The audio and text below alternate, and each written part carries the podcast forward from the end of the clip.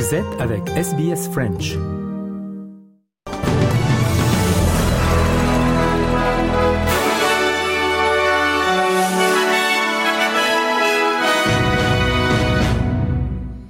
Le président égyptien a accepté d'ouvrir le poste frontière de Gaza pour permettre le passage de 20 camions transportant des fournitures d'aide humanitaire.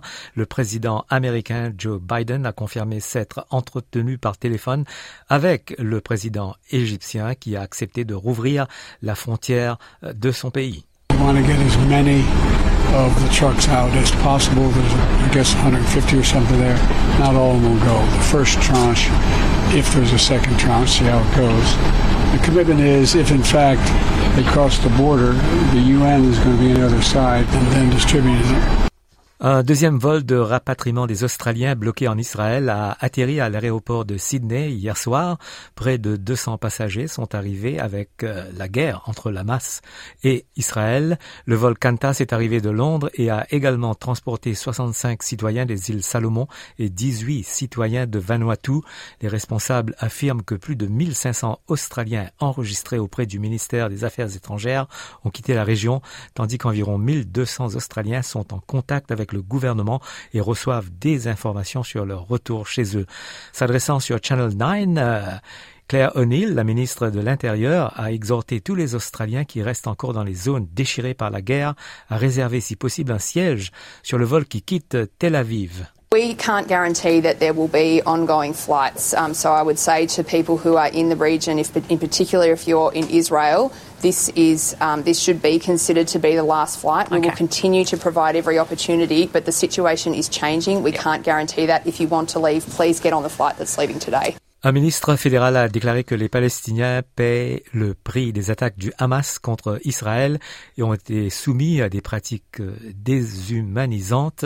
Le ministre de l'Industrie et des Sciences, Ed Husic, qui a reçu le soutien de la ministre de la Jeunesse, Anne Ali, a déclaré que l'Australie devait reconnaître l'impact humain du conflit Israël-Hamas sur les Palestiniens. On écoute Ed Yusik sur l'ABC. I feel very strongly that uh, Palestinians are being collectively punished here for Hamas's barbarism. I really do feel that uh, the uh, there is an obligation on governments, particularly the Israeli government, to, as we have said, follow the rules of international law uh, and to observe, in particular, uh, that innocence should be protected. Les synagogues, mosquées et écoles religieuses australiennes de chaque État et territoire recevront 50 millions de dollars pour améliorer la sécurité dans le cadre d'un nouveau plan gouvernemental.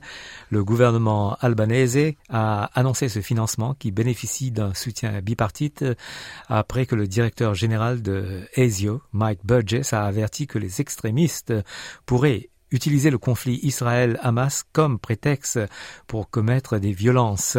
Les communautés juives et islamiques ont toutes deux exprimé leur crainte après les attaques perpétrées par des extrémistes en France, en Belgique et aux États-Unis. La députée indépendante de la circonscription de Wentworth, en Nouvelle-Galles du Sud, Allegra Spender a déclaré sur Sky News que la période depuis le début du conflit avait été très difficile pour la communauté juive d'Australie. Everyone in, that I have spoken to in, in Wentworth has personal connections with Israel, has family, friends. There are very deep connections there. So that they are traumatized by that, but also by some of the hate that has gone on in Australia.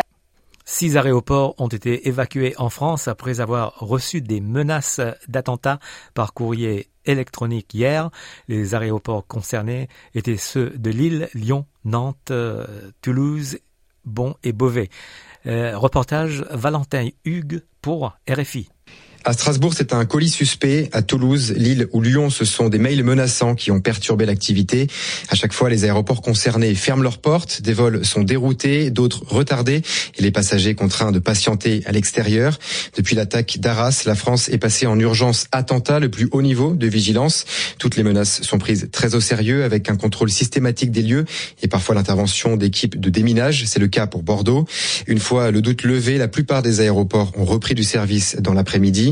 Le château de Versailles a été, lui, fermé pendant deux heures. C'est la troisième fois en cinq jours. Samedi, c'était le Louvre. Évoquant les près de 170 alertes à la bombe qui ont concerné des établissements scolaires depuis début septembre, le ministre de l'Éducation avait rappelé lundi qu'à chaque menace, il y a signalement à la justice et que les fausses informations sont sévèrement punies. En Australie, à nouveau, le gouvernement albanese présentera aujourd'hui au Parlement de nouvelles lois qui permettront aux familles d'avoir accès à 26 semaines de congé parental d'ici 2026, les familles ont déjà accès à 20 semaines de congés payés, mais en vertu des changements, ce montant va augmenter de deux semaines chaque année à partir de juillet de 2024 jusqu'à ce que le taux de 26 semaines soit atteint en 2026.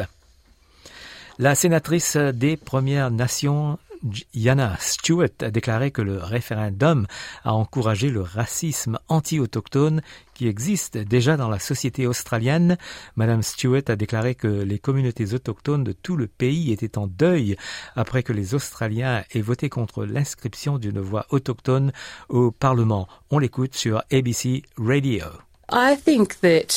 To not talk about racism would be to deny lots of First Nations people's experience through the referendum campaign. I think that that is was absolutely a feature of the campaign for lots of Aboriginal and Torres Strait people, and from you know my own personal experience, certainly.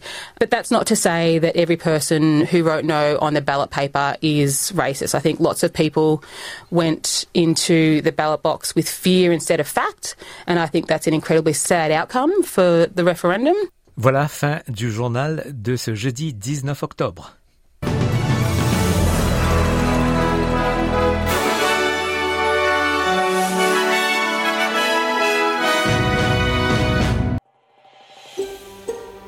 Entendre d'autres rubriques comme celle-ci Écoutez-les sur Apple Podcasts, Google Podcasts, Spotify ou n'importe où où vous obtenez vos podcasts.